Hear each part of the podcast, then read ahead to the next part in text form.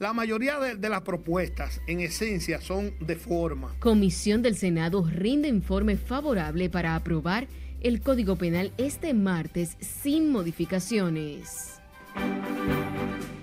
Son quienes administran el crimen organizado en este país. Católicos y protestantes advierten se beneficia al crimen y a la impunidad si no se aprueba el Código Penal. Y el mejor destino turístico del mundo es la República Dominicana. Presidente proclama República Dominicana demuestra fortaleza y un crecimiento sostenido en el sector turismo. En el primer informe se detectaron dos puntos FAO emite alerta en la región y las autoridades dominicanas detectan presencia de fiebre porcina en 11 provincias del país. Eh, pongan un poquito de, empeño para investigar un poco sobre la enfermedad. Y la loable iniciativa de organizaciones que buscan concientizar a favor de enfermos de esclerosis múltiple.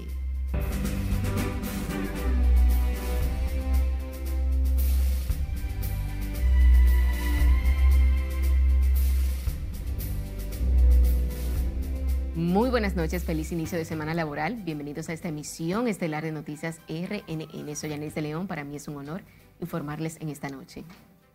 Iniciamos esta emisión de noticias en el Congreso Nacional y es que mañana martes podría ser aprobado en primera lectura el proyecto de modificación al Código Penal luego de que la Comisión Especial del Senado que estudia la pieza aprobara rendir un informe favorable tal y como fuera remitido por la Cámara de Diputados. Nuestro compañero Jesús Camilo nos dice más en directo desde el Congreso Nacional. Pasamos contigo.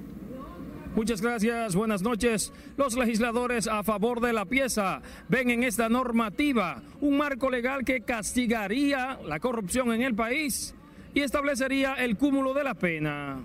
La mayoría de, de las propuestas, en esencia, son de forma no de fondo. La pieza que lleva más de dos décadas en discusión en el Congreso Nacional podría ser convertida en ley este martes en el Senado. Para el senador Rogelio Genao, el proyecto ha sido ampliamente debatido y estudiado, que de ser aprobado garantizaría derechos fundamentales. Tendremos un nuevo código que va a suplantar una pieza que tiene 177 años de obsolescencia, de caducidad, de, de atraso en respuesta a lo que demanda la sociedad. Nosotros entendemos que eh, así como vino la Cámara de Diputados, eh, te vamos a tener por fin, el país va a tener un código penal ya establecido que data de tanto tiempo eh, aquí en el Congreso de la República. Sin embargo, otros legisladores consideran desfasada la legislación, lo que a su juicio representa un retroceso jurídico. Esa comisión llamada muy especial puso de mojiganga a muchos sectores de este país que lo escuchó, lo llamamos para escucharlo, pedirle opinión, que enriqueciera este código.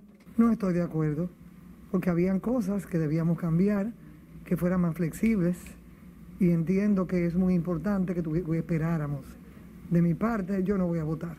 Este martes también la Procuradora General Miriam Germán Zoom hizo sus observaciones de forma a la pieza que ha sido ampliamente debatida por distintos sectores de la vida nacional. Al menos 19 senadores firmaron el informe favorable que rendirá la Comisión Especial al hemiciclo y votarán a favor de la pieza este martes. Con la modificación al Código Penal se pondría fin a una normativa que data de 177 años y lleva más de 20 de discusión en el Congreso Nacional. Es todo lo que tengo hasta el momento. Paso contigo al set de noticias. Te agradecemos, Camilo, por este reporte. Representantes de la Iglesia Católica y protestantes advirtieron a los senadores que al no aprobar el Código Penal solo benefician al crimen organizado y la impunidad. Nelson Mateo nos cuenta.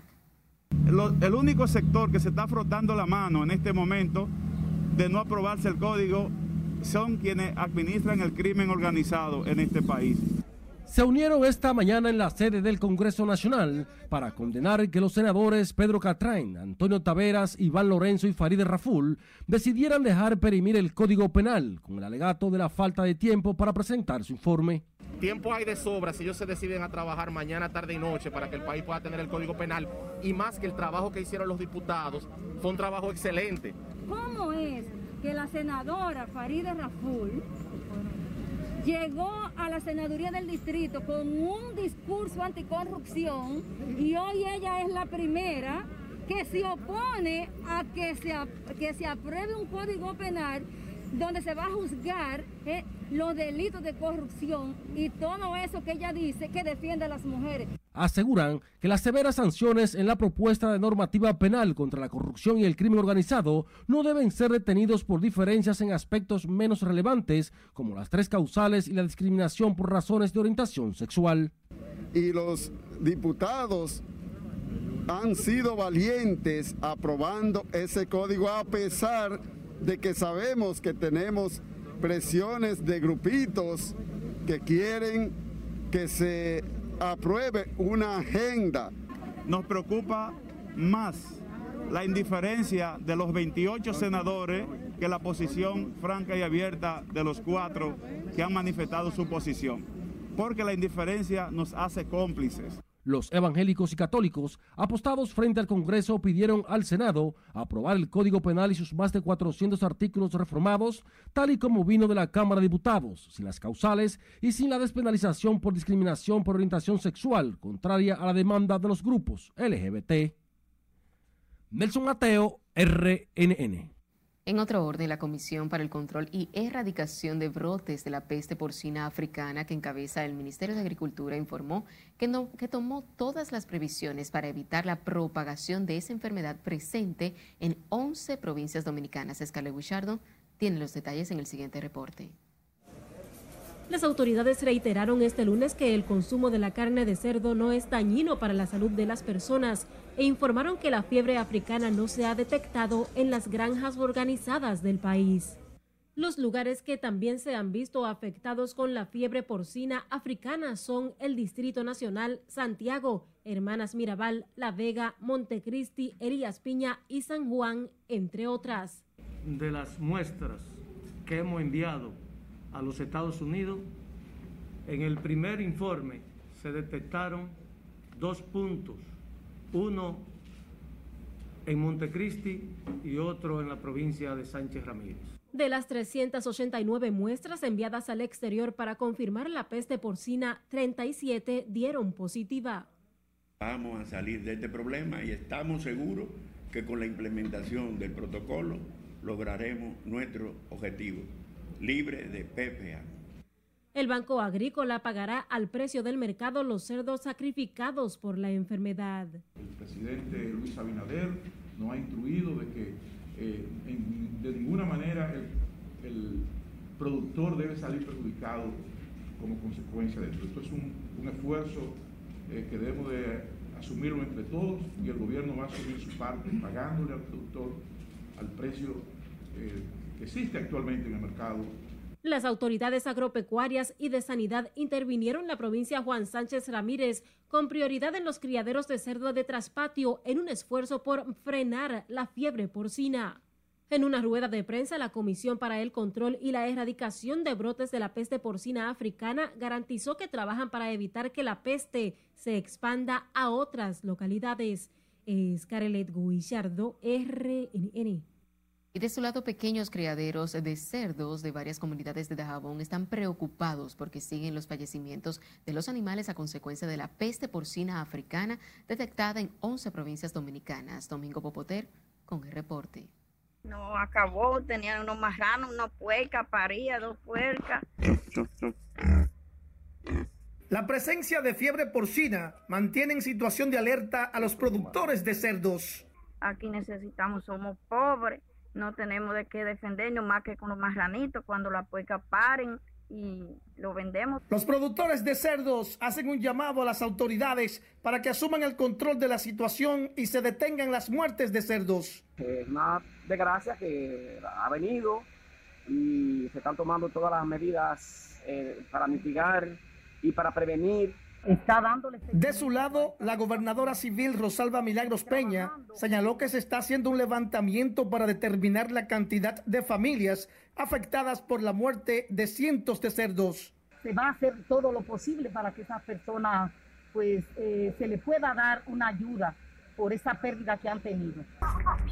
Las familias que han visto morir sus cerdos esperan que las autoridades puedan ayudarle, ya que ese es el sustento de vivir.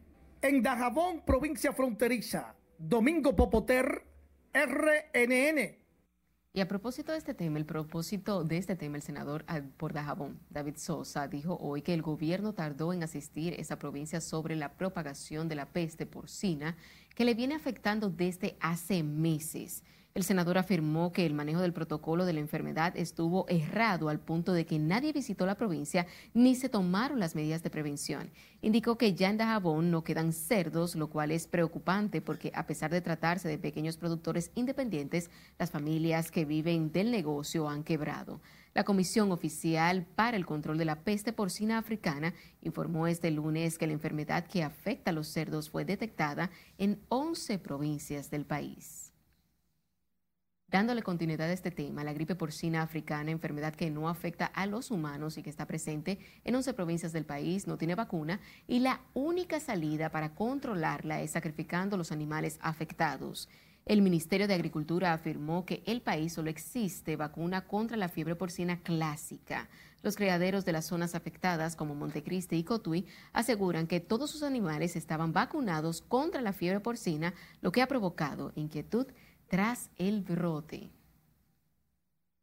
Y continúa este lunes la incertidumbre entre los ciudadanos que dicen temen consumir la carne de cerdo tras conocerse el brote de fiebre porcina africana, situación que ya se ha extendido en 11 provincias. Ana Luisa Peguero está en directo con nosotros y nos amplía. Pasamos contigo. Saludos, buenas noches. Durante un recorrido por las carnicerías de la ciudad ganadera de esta capital, el flujo de clientes era prácticamente nulo. No, yo, yo mismo no tengo miedo, honestamente, digo la verdad. Aunque los especialistas han dejado claro que la enfermedad de la fiebre porcina africana no se transmite a los humanos, muchos han decidido que no volverán a consumir carne de cerdo por temor a contraer alguna enfermedad. Estamos simplemente tomando medidas, pero sin la seguridad siguen vendiendo carne de cerdo. Entonces no sabemos realmente si han tomado las medidas o, podemos tener riesgo de infectarnos. Y no quiero correr riesgos. Por eso estoy consumiendo pollo. Bueno, eso, el que lo quiera consumir, eso ya eh, se escapa de mi mano, tú sabes. Pues yo no lo consumo eh, antes y mucho menos ahora. En medio de la situación, los ganaderos de las diferentes provincias afectadas han pedido ayuda al gobierno, pues temen ir a la quiebra. En ese sentido, hay quienes entienden se trata de una mala propaganda. Para mí es más una alarma que otra cosa.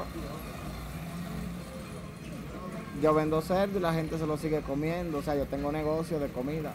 Yo me como como quiera, yo me como. Yo, me, paro eso. ¿No tiene miedo?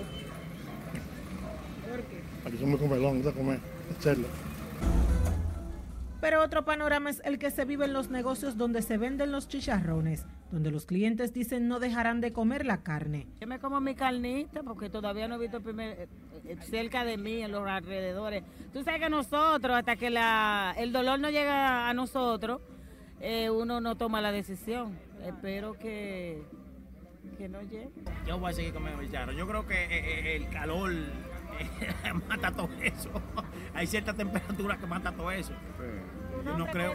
Además dicen que no hace daño eh, al ser humano. En los alrededores de los diversos negocios de esta capital eran evidentes las filas por parte de los consumidores para adquirir sus servicios de chicharrones. Este lunes la FAO alertó a los países de las Américas ante la detención del brote de fiebre porcina en la región, aunque aclaró que esto no representa ningún peligro para la salud. Desde el Distrito Nacional es todo lo que tengo, yo retorno contigo al estudio. Gracias, Ana. Recuerde seguirnos en las diferentes cuentas de redes sociales con el usuario arroba noticias RNN y a través de nuestro portal digital www.rnn.com.do porque actualizamos todas las informaciones las 24 horas del día, los 7 días de la semana. También recuerde escuchar nuestras dos emisiones de noticias a través de Spotify y demás plataformas digitales similares porque RNN Podcast es una nueva forma de mantenerse informados con nosotros. Ya hemos superado, como mostramos, los 500.000 turistas. Nos vamos a nuestro primer corte comercial de la noche, pero cuando regresemos sabrá cuántos turistas ha recibido el país en el primer semestre del año. Y lo que hará mañana el presidente Luis Abinader en el Ministerio de Educación. Al regresar, lo sabrá. Siga con RNN, emisión estelar.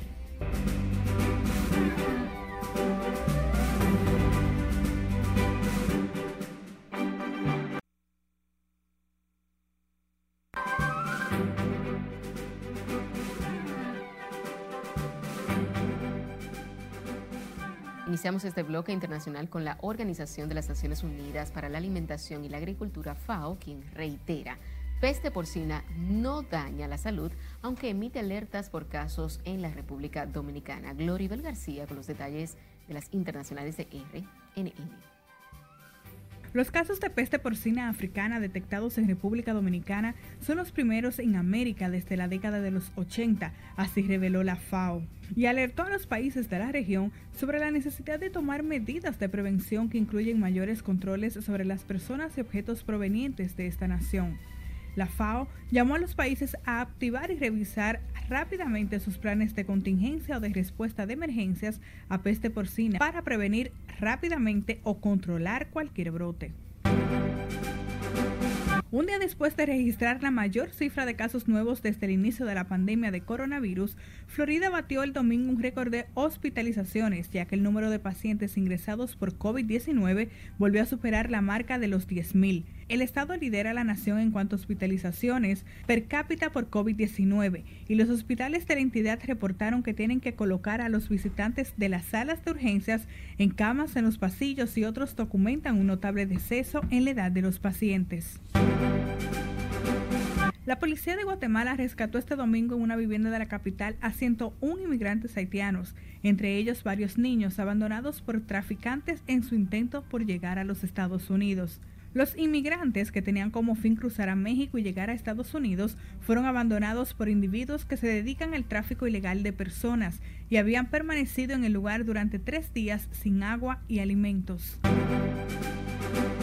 El gobernante Frente Sandinista del mandatario Daniel Ortega inscribe este lunes su fórmula presidencial para las elecciones del 7 de noviembre en Nicaragua, en la que se medirá a un ex guerrillero y una ex reina de belleza, mientras sus principales rivales están en prisión. Los partidarios del gobierno dan por hecho que Ortega, de 75 años, se ha proclamado e inscrito como su candidato junto con su esposa Rosario Murillo, quien lo acompaña en la vicepresidencia desde el 2017. Los bomberos de Oregón reportaron avances en la lucha contra el incendio forestal más grande en Estados Unidos, mientras que las autoridades cancelaron las órdenes de evacuación cerca de un fuego de gran tamaño en el norte de California. Una sequía histórica y recientes olas de calor relacionadas con el cambio climático han complicado el combate a los incendios forestales en el oeste de Estados Unidos. Los científicos dicen que el cambio climático ha hecho que la región sea mucho más cálida y seca en los últimos 30 años y que seguirá haciendo que el clima sea más extremo y que los incendios sean más frecuentes y destructivos. En las internacionales de RNN, Gloribel García. Retomando con las informaciones nacionales, la Policía Nacional mantiene bajo investigación a cuatro personas por la muerte del ex fiscal haitiano Claudy Gasset, hallado muerto en una residencia en el exclusivo sector de Arroyo Hondo en el Distrito Nacional. De acuerdo a informes policiales, la esposa del exfuncionario un guardián y otras dos personas que intervinieron en el lugar fueron apresados. Ninguno de los nombres de los detenidos han sido ofrecidos por las autoridades. La policía dominicana no ha informado detalles y se ha limitado a decir que están investigando este hecho. En un acto encabezado por el presidente Luis Abinader, el Ministerio de Turismo presentó hoy los avances alcanzados por el sector en medio de la pandemia como resultado de la recuperación gradual. Jesús Camilo nos pone el tanto. El mejor destino turístico del mundo es la República Dominicana. Como un año de transformación para el turismo, calificó el ministro David Collado la recuperación que exhibe ese sector. Según él, más de 2 millones de turistas visitaron la República Dominicana en lo que va del presente año. Solo en julio último llegaron 572.644. 4.255 vuelos, un récord luego de la pandemia podemos ver que la tasa de ocupación fue de un 88%, Y en el mes de junio, según los datos también del Banco Central, 148.050 empleos formales. Esa recuperación de la actividad turística satisface al presidente Luis Abinader. Ha colocado a la República Dominicana en los primeros lugares. Hemos sido capaces no solo de aguantar el impacto del COVID-19, sino que hemos conseguido posicionar a nuestro país en un mejor mapa competitivo en toda la región del Caribe y en América Latina. El primer mandatario resaltó además la recuperación de miles de empleos en el sector turismo, impactado por la pandemia. Ya hemos superado, como mostramos, los 500 mil turistas. Rompimos el récord de llegada en julio y vamos hacia un cierre de año posiblemente mejor que en prepandemia. Bares y restaurantes también han experimentado un crecimiento de más de un 2%, considerado una buena nueva para ese sector. La reapertura de Canadá ahora, eh, la verdad que el crecimiento va a ser eh, exponencial. El presidente Abinader insistió en lo vital de mantener los protocolos sanitarios y medidas de seguridad en los enclaves turísticos para lograr la recuperación definitiva de ese sector. Garantizó que el gobierno mantendrá la inversión en el turismo para crear empleos y generar divisas y con ello mejorar la calidad de vida de los ciudadanos. Jesús Camilo RNN. El economista Henry Everett reveló que el Ministerio de Hacienda realizó un informe a finales del pasado gobierno en el que advierte que la posible construcción del Aeropuerto Internacional de Bávaro no sería rentable. Asegura el economista que los incentivos fiscales que le serían otorgados por 15 años representarían un enorme sacrificio del Estado que tendría que desembolsar más de 4 mil millones de pesos. Es que decía este informe de que solamente se iba a recuperar el 5% de el costo de esos incentivos. Entonces, frente a una tasa de retorno tan pobre y con el riesgo adicional de que como esos incentivos que se estaban otorgando existía una alta probabilidad de que acciones legales hicieran extensivos esos beneficios a otros aeropuertos privados, no haya forma de justificar económicamente el economista explicó que el informe de los incentivos fiscales del proyecto para el aeropuerto de Bávaro fue realizado por la Dirección de Política Tributaria del Ministerio de Hacienda a solicitud del Consejo de Fomento Turístico Confotur. Indicó que otro aspecto que aborda el informe son los escasos beneficios que tendría para la sociedad versus el sacrificio fiscal. En tanto que el Ministerio Administrativo de la Presidencia logró ahorros por 350 millones de pesos entre enero y junio últimos a través del racionamiento y control de gastos públicos cita la depuración de la nómina en más de 120 empleados y traslado de servidores a las unidades correspondientes para su correcta gestión, reducción de pago de viáticos por viajes al exterior, pasajes y gastos de transporte y asesorías no contratadas. Según José Ignacio Paliza, esos ahorros responden al interés del gobierno dominicano de recuperar la confianza de la ciudadanía en la administración pública e imprimirle los más altos estándares de transparencia. También incluyó un recorte de pagos de servicios jurídicos y técnicos profesionales de 81.5 millones de alquileres en general de 11.4 millones, en compras diversas de materiales 24.7 millones y el pago de emolumentos bajó de 55 millones en junio del año 2020 a 48 millones al cierre de junio del año 2021.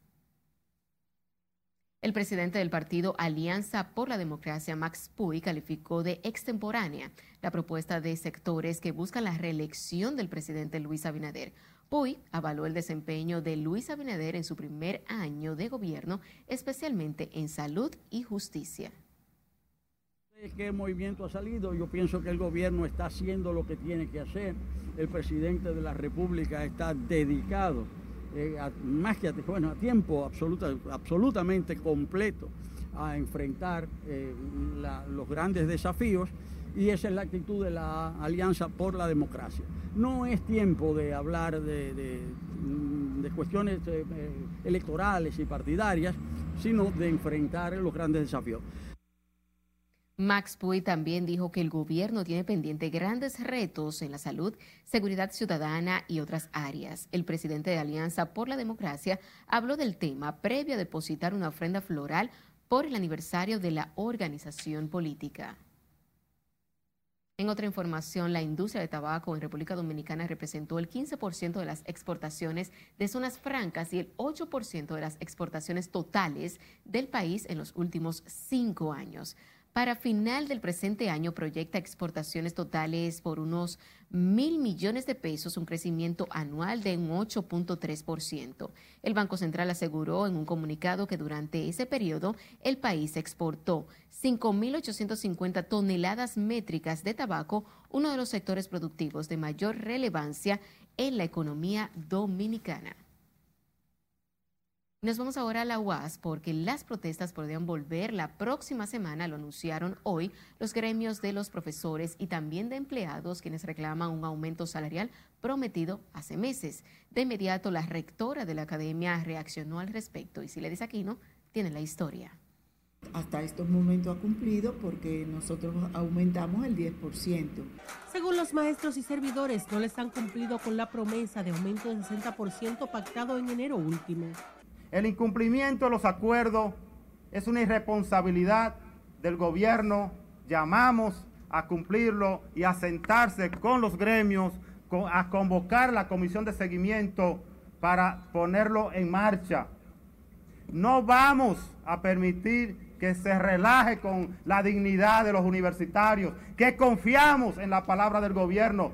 También piden mayores facilidades de conectividad, exigen al gobierno asignar una partida especial a la UAS de unos 500 millones de pesos en el presupuesto complementario. La rectora de la UAS, doctora Emma Polanco, reaccionó a los reclamos de maestros y servidores de la academia que fue el, el aumento que recibieron los profesores y empleados de la universidad y se quedó por etapa de, de ir cumpliendo con otro aumento, pero el compromiso es para el presupuesto del 22. En cuanto a la conectividad en la Casa de Estudios, adelantó que trabajan para que todo esté listo para el semestre venidero con modalidad semipresencial. Donde estamos haciendo salas virtuales, salas digitales para, para tanto para profesores como para los alumnos, para que puedan aquí mismo eh, si quieren impartir su docencia sin ningún tipo de, de inconveniente. La rectora de la Academia Estatal también saludó la iniciativa del gobierno de construir nuevos recintos de la UAS en Azo, y otros puntos del país. Pero profesores y empleados aseguran que si el gobierno no atiende sus reclamos de mejora de sueldos, iniciarán una jornada nacional de movilizaciones con una marcha hacia el Palacio Nacional la semana entrante. Sila Disaquino, RNN. El Ministerio de Educación cerrará este martes de manera formal el año escolar 2020-2021 en un acto que será encabezado por el presidente Luis Abinader. La actividad se realizará a las 9 de la mañana en la explanada frontal del ministerio, ubicado en la avenida Máximo Gómez en el Distrito Nacional. La clausura formal está pautada para el pasado jueves 29 de julio, pero fue suspendida por el decreto 466-21 que declaró tres días de duelo oficial por el fallecimiento del merenguero Johnny Ventura. El año escolar estuvo matizado por dificultades debido a que tuvo que impartirse en medio de la pandemia del COVID-19.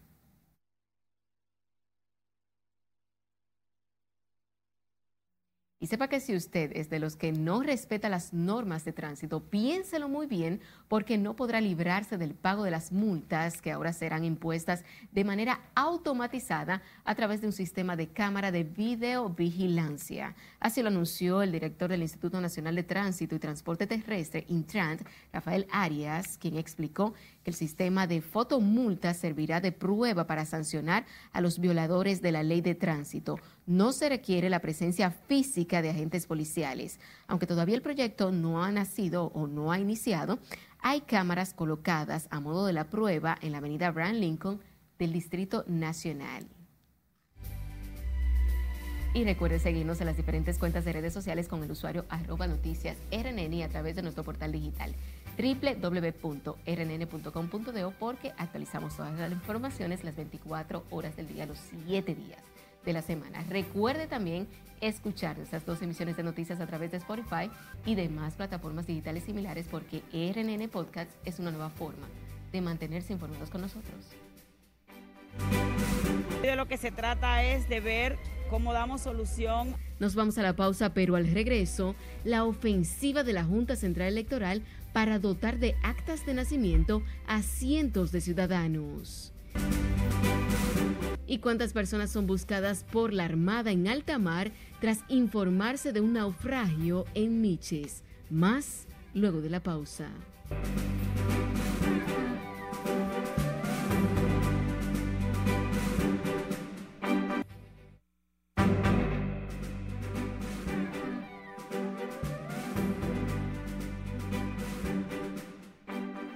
Gracias por su sintonía. Seguimos con más informaciones. Sepa que miles de dominicanos todavía no poseen documentos de identidad debido a no haber sido declarados por sus padres y hoy la Junta Central Electoral reinició los trabajos para resolver ese problema con prioridad en personas desamparadas en la ciudad colonial. María Ramírez conversó con algunos de estas personas y nos presenta esta historia.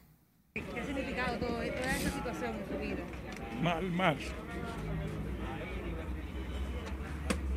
A veces que he quitado, quieren quitar hasta la vida. No tiene nada. Roberto Aquino, como se hace llamar, tiene 60 años y nunca fue asentado en el registro civil. Cuenta con impotencia el drama vivido, desprovisto de documentos, sin acceso al mercado laboral y a servicios públicos. Al no tener nada, no tengo nada. ¿Usted conoce a sus padres, señor? Mi papá lo conocí cuando tenía como 16, le preguntaba para yo sacar la cédula a los 16 y me decía que no, que no. Decía que para qué. Eso es lo que me decía. Una situación similar vive Eric Daniel de 25 años. Sus padres lo abandonaron de bebé. Ahora su sueño es poder continuar sus estudios y ser productivo a la sociedad. Sí, eso es lo que más me choca, porque yo la dejé en octavo y quisiera terminar. Por más que te mira, yo vivo en la calle, yo no tengo donde vivir pero eso no quiere decir que yo tenga que andar sucio, que yo tenga que andar hediondo y que tenga que estar haciendo cosas malas en la calle, ¿te entiendes? Eh, lo más frustrante es que yo quiero superarme y no puedo por la falta de la cédula, ¿tú entiendes? Hoy la Junta Central Electoral de la mano de la Pastoral Social de la Arquidiócesis de Santo Domingo inició una jornada de dotación de documentos a personas de la calle. De lo que se trata es de ver cómo damos solución a temas de cedulación que tienen estas personas y a temas de carencia de actas de nacimiento, porque algunos tienen cédulas, pero otros no tienen acta de nacimiento porque nunca han sido declarados. Porque la inmensa mayoría o la han perdido la cédula o no han tenido nunca o no están reconocidos. Y veíamos que también podíamos ampliar otra, otra faceta más que era la legal. Según la directora de la Unidad de Declaración Tardía de la Junta, de 2007 a la fecha se han ingresado al libro de registro civil más de un millón de dominicanos. La Junta Central pretende llevar este programa de declaración tardía a otros puntos del país con alto índice de dominicanos sin documentación. Margaret Ramírez, RNN. El primer tribunal colegiado del Distrito Nacional recesó para el jueves venidero la continuación del juicio de fondo seguido a los seis implicados en el caso de Odebrecht. Su presidente Giselle Méndez tomó la decisión en respuesta a un pedido de los abogados del imputado Ángel Rondón, quien debido a, que debió ausentarse por una situación personal.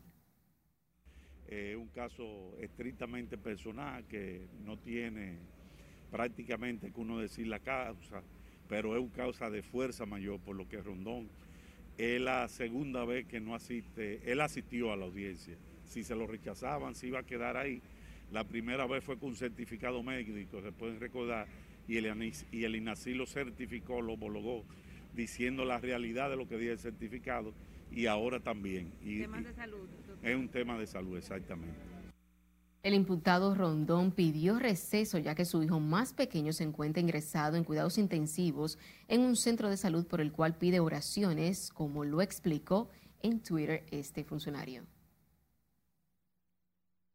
En tanto que en Santiago un vigilante privado mató a un supuesto ladrón en medio de un intento de atraco y la policía persigue a un joven de 26 años que se escapó del Palacio de Justicia, quien antes hirió a dos personas, entre ellas un agente de la institución Junior Marte, con la historia. El fugitivo fue identificado como Estir Dioris Fernández, también conocido como El Mello, quien huyó con una arma de fuego. La institución policial tiene órganos de control que están procediendo por instrucciones de los superiores a realizar la investigación correspondiente sobre ese caso a fin de determinar las responsabilidades en el mismo. Por un lado, eh, la Policía Nacional y por otro lado, el Ministerio Público, haciendo la investigación del lugar para determinar eh, cuál fue el método de la fuga y si hay una posible eh, participación, ya sea externa o interna, en, en la misma. El portavoz policial informó además que en medio de un atraco, un vigilante privado mató a un presunto ladrón de nacionalidad haitiana en el sector La Otra Banda. El vigilante que acompañaba al que amordazaron fue quien disparó contra los ladrones, contra los cacos. Y en esa circunstancia resulta uno de los atracadores eh, muerto en el lugar. La policía comunicó que los operativos se mantienen en busca de sacar las armas de fuego de manera ilegal que se encuentran en manos de la delincuencia. Durante el sábado y el domingo último, la policía ocupó armas de alto calibre y apresó a varias personas vinculadas al crimen organizado. De una peligrosa banda que se dedicaba a asaltar personas en el país, ocupando en poder de los mismos varias armas de fuego de diferentes tipos, larga, corta, pistolas, municiones, cargadores, pasamontañas. En Santiago, Junior Marte, RNN. En otro orden, el gobierno emitió esta noche un decreto donde dispone del retiro de al menos 31 generales, 22 coroneles, tenientes coroneles, mayores, capitanes y tenientes. Entre los generales de la policía que fueron pensionados figuran Guillermo Báez Ubiera, Juan Antonio Bello Almonte, Marcelo Castro Ulloa, Pablo Cordero, Félix Alberto Gómez, Onil Abreu Tabar y Ramón Hernández Mañón, entre otros. En total, el gobierno de un solo plumazo pensionó a unos 317 miembros de la Policía Nacional. De acuerdo al decreto, el pago de las prestaciones de pensiones se hará conforme a los procedimientos establecidos en la Ley Orgánica de la Policía Nacional. La Unión de los Trabajadores Cañeros anunció hoy que se lanzarán nuevamente a las calles a partir de la próxima semana para exigir al presidente Luis Abinader cumplir con la promesa de entregar más de 5 mil pensiones. Su presidente Jesús Núñez dijo que 115 cañeros tienen sus pensiones suspendidas. Eso les limita acceso a servicios de salud. Eso es lo que ha faltado de voluntad política. Y en ese sentido nosotros vamos a relanzar la lucha de los cañeros que estuvo eh, un poquito suspendida por el problema de la, de la enfermedad eh, del COVID. Pero ahora que han aperturado más horas, nosotros tenemos el movimiento preparado para continuar luchas. Según Núñez, al menos 96 trabajadores de la caña han fallecido afectados por distintas enfermedades sin recibir las pensiones del Estado y con el apoyo de la Agencia para el Desarrollo de Estados Unidos, USAID, y el Programa de Medicamentos Esenciales Promese, asumió el almacenamiento y las operaciones logísticas de los medicamentos para tratar el VIH-Sida. El Ministerio de Salud Pública informó que con la medida el gobierno se ahorrará más de 14 millones de pesos al año. Viene esa custodia, ese cuidado para ser depositado ese tesoro, que son los mejores medicamentos para cada uno de estos pacientes de VIH que van a recibir la garantía, la seguridad de ese cuidado, de ese tratamiento, de ese seguimiento. La UCI ha trabajado por años para lograr el control de la epidemia de VIH en el país. Apoyamos al Ministerio de Salud en la introducción de los objetivos 95, 95, 95, basados en las recomendaciones de la Organización Mundial de la Salud para la Uh, implementación efectiva de buenas prácticas internacionales. Las autoridades de salud pública informaron que esta decisión del gobierno garantiza que hay un abastecimiento ininterrumpido de los medicamentos a los enfermos del VIH-Sida. Y ahora nos vamos al este del país, donde al menos tres personas, dos de ellas de origen cubano y una dominicana, perdieron la vida en un accidente de tránsito ocurrido en la avenida Barceló, en la zona turística de Bávaro, provincia La Alta Gracia. Los fallecidos son los cubanos Ernesto Nolasco, Aneli Naranjo González y la dominicana Daira Yesel Enríquez Batista, quien era residente de Puerto Plata. El accidente se produjo cuando los fallecidos perdieron el control de la motocicleta en la que viajaban y chocaron con un carro marca Honda Accord color negro. Y sepa que la Armada Dominicana informó que desde el pasado miércoles mantiene labores de patrullaje en el litoral marítimo de Miches hasta las inmediaciones del canal de la Muna para dar con el paradero de aproximadamente 12 o 13 personas que presuntamente salieron en un viaje ilegal hacia Puerto Rico. El operativo en búsqueda y rescate está orientado a dar respuesta a denuncias sobre un presunto viaje ilegal hacia la vecina isla de Puerto Rico que habría zarpado desde algún lugar de la referida zona costera. Un guardacosta, botes de reacción, una lancha interceptora y personal de infantería de Marina han sido parte del esfuerzo desplegado para localizar a los presuntos náufragos. Asimismo, informó que las autoridades dominicanas reciben el apoyo del Servicio de Guardacostas de los Estados Unidos, Control de Fronteras y otras agencias, sin que hasta el momento se haya obtenido resultados en esta búsqueda. Sé que no hay 911. Nos vamos a nuestro último corte de la noche, pero al volver conocer a las quejas por la ausencia del sistema 911 en San Juan de la Maguana. O sea, son las neuronas motoras del movimiento voluntario. ¿Y por qué una abrazada se convierte en un espaldarazo para personas afectadas de esclerosis amiotrófica? Esto y más cuando regresemos. Siga con RNN Emisión Estelar.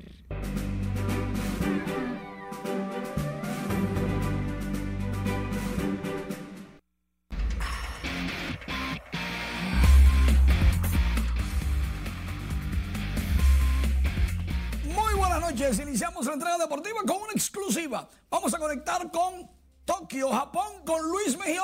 Luis, ¿cómo te sientes con la actuación de los dominicanos hasta el momento? Muy contentos y muy satisfechos de que República Dominicana haya logrado una tercera medalla olímpica en estos Juegos Olímpicos de Tokio. Ha sido de gran satisfacción haber trabajado durante todo este periodo desde, desde el 2004 compartiendo, trabajando, entregando todo el esfuerzo y aquí se ha logrado está nuevamente la República Dominicana en el medallero. Esta actuación de Chris y Santana ha sido fantástica como lo fue de la cuarteta 4x400 eh, en relevo mixto y sobre todo de Zacarías Boná. Gracias a Luis y Luis, otra preguntita, otra preguntita. Hablando de Chris Mary, ¿Qué tal si nos dices cómo te sentiste al momento de premiarla? Fue un gran honor en el día de ayer realizar la premiación a Chris Mary Santana. El Comité Olímpico Internacional me eligió, me escogió para esa premiación y es un honor que uno lleva para toda la vida cuando te toca una premiación y de hecho ya había tenido otras premiaciones en esgrima me seleccionaron para eso, pero cuando te toca premiar a un atleta de tu país, esto es una satisfacción que te lleva para toda la vida. Gracias, Luisín.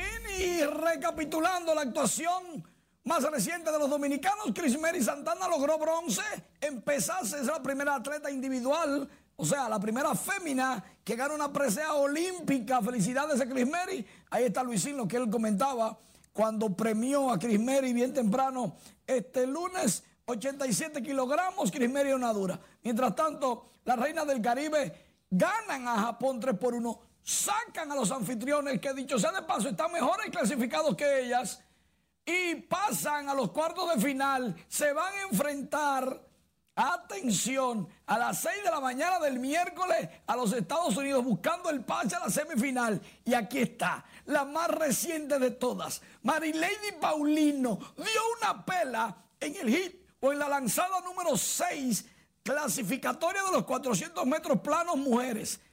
Marilady, que iba en el segundo carril. La que va adelante es ella. La única que está adelante es ella.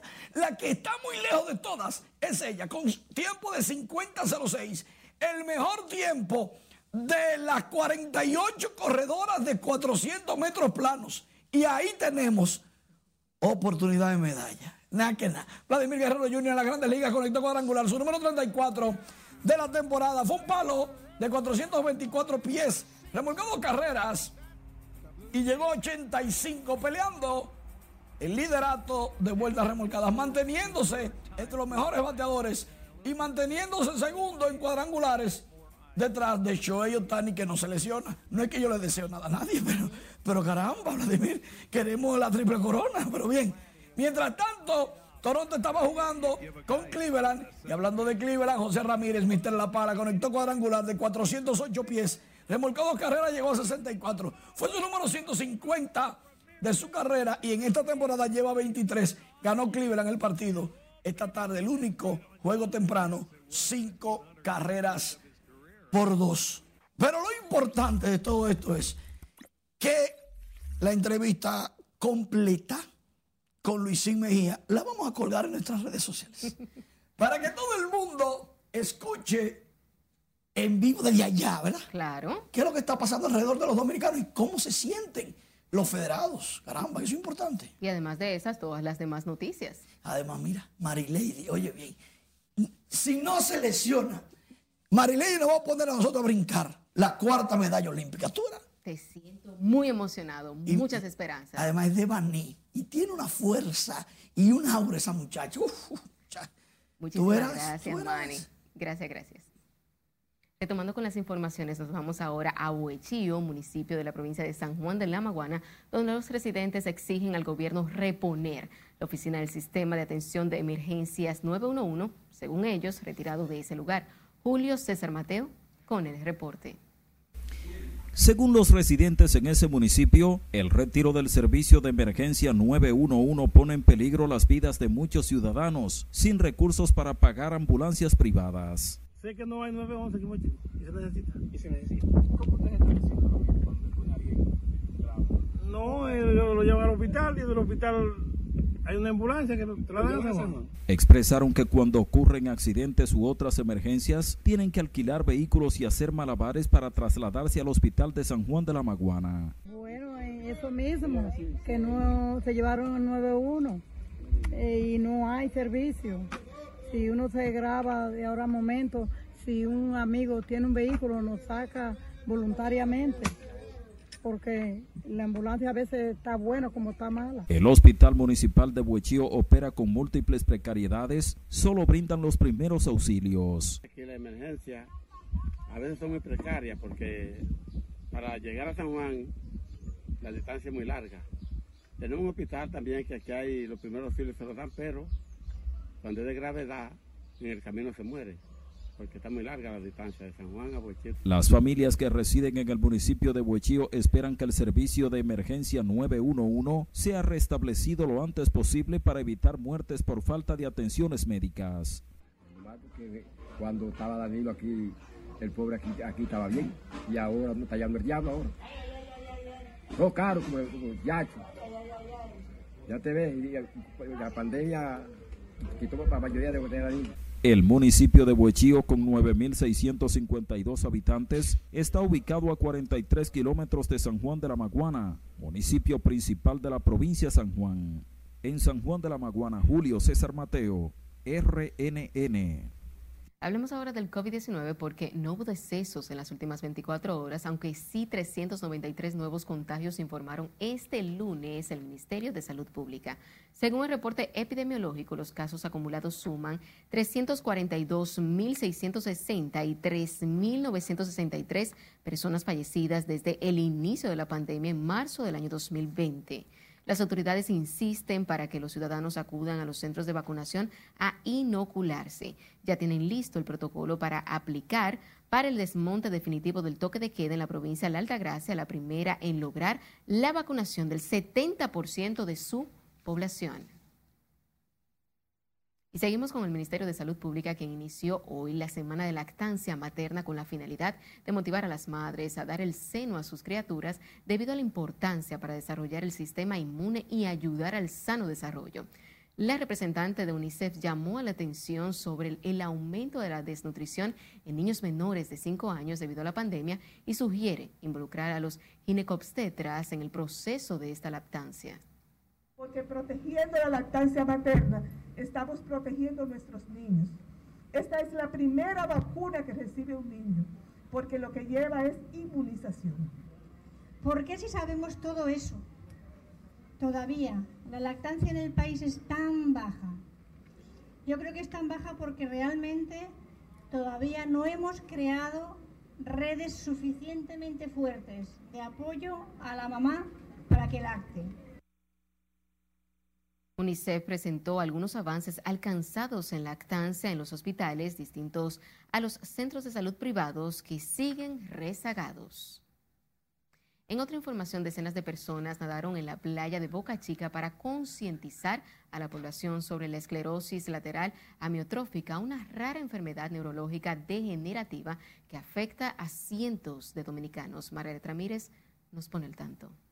Eh, pongan un poquito de, de, de, empeño para investigar un poco sobre la enfermedad y, y, y darle apoyo a las personas que sufren. Brazada a brazada buscan llamar la atención de la población sobre la esclerosis lateral amiotrófica, una enfermedad de alto costo que quita la movilidad total del paciente. Porque es una enfermedad que, que afecta a las motoneuronas, o sea, son las neuronas motoras del movimiento voluntario. Llegaron temprano a Boca Chica. Cada nadador colocó en sus brazos el nombre de la persona que le inspiró a nadar. Porque toda la familia, toda la familia se afecta, to, la familia entera le cambia la vida. Tienen que prácticamente vivir eh, de esa de la enfermedad, cómo se van a acomodar, cómo van a lograr darle los cuidados, cómo van a ver las atenciones. Estos pacientes necesitan atención 24 horas. No se puede, no pueden estar solos, van a necesitar quien lo lleve al baño, quien lo cambie, quien lo limpie, eh, quien lo cepille, van a necesitar absolutamente de todo. En la República Dominicana, cada vez son más los dominicanos que se ven afectados por esta enfermedad. Tú comienzas a tener problemas para la movilidad, caminar, para mover los brazos, te va inhabilitando los músculos y ya en un final te va eh, dando problemas para respirar, o sea que la mayoría de las personas mueren de un paro respiratorio. Con este tipo de acciones la Fundación se propone difundir, sensibilizar y ponerle rostro a una condición de salud que muchos desconocen y por ende no alcanzan a entender. Eh, estructura para estos pacientes, para que tengan condiciones y atenciones. Y es de las cosas que que principalmente lo que tenemos como prioridad ahora mismo, además del apoyo, además de todo eso, pues buscar que hayan condiciones para recibir, sobre todo al que no tiene recursos. El que tiene recursos le va a costar mucho, que debería también de, tener esa, pero eh, lo puede hacer en su casa. La esclerosis afecta a unos 500 pacientes en el país. A nivel mundial registra un incremento de un 5% en los últimos cinco años alcanzando a cerca de 2.5 millones de personas. Margaret Ramírez, RNN.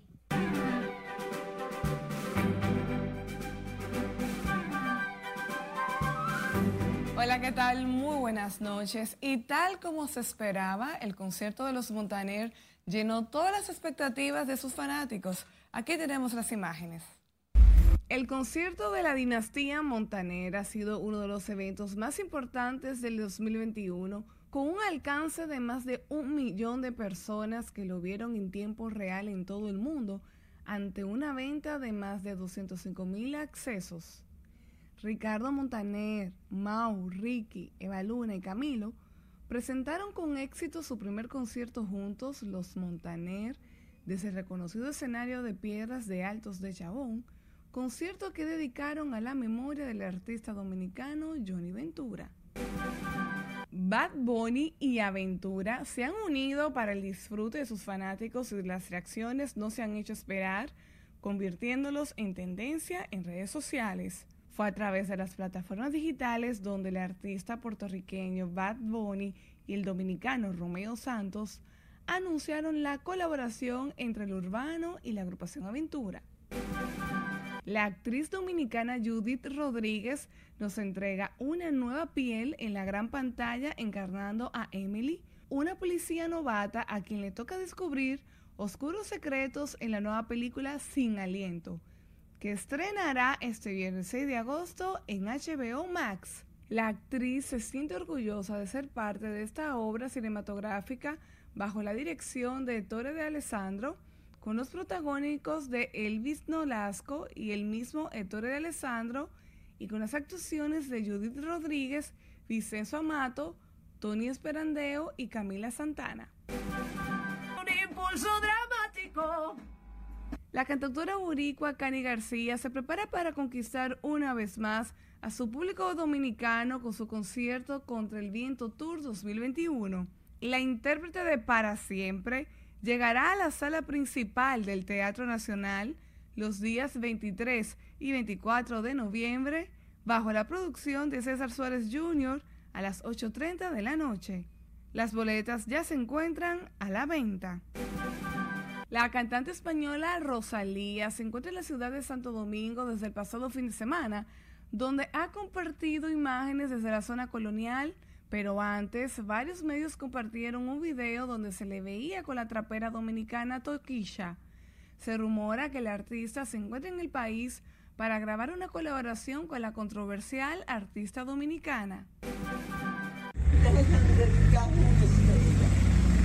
Y durante el sexto aniversario de La Voz del Yuna en Bonao, fue develada la estrella en el paseo de la emisora cultural y museo en honor a María Cristina Camilo. Tras su reconocimiento, Maíta expresó, cada vez que me dice Maíta, me llegan al corazón, expresó la destacada actriz y comunicadora María Cristina Camilo. La Voz del Yuna fue la plataforma para talentos nacionales e internacionales. Nació en Bonao, pero con el tiempo llegó a la capital y sobre sus bases nació la primera estación de televisión dominicana. Merecidísimo reconocimiento para nuestra grande María Cristina Camilo, la primera locutora dominicana, y qué bueno que haya recibido este reconocimiento en vida. Hasta aquí diversión feliz resto de la noche. Todos los reconocimientos que le puedan dar, merecidísimos. Es así. Una gran persona, de verdad. Y destacada. Muchísimas gracias. Contigo finalizamos esta emisión estelar de Noticias RNN. Feliz resto de la noche. Mantenga la sintonía.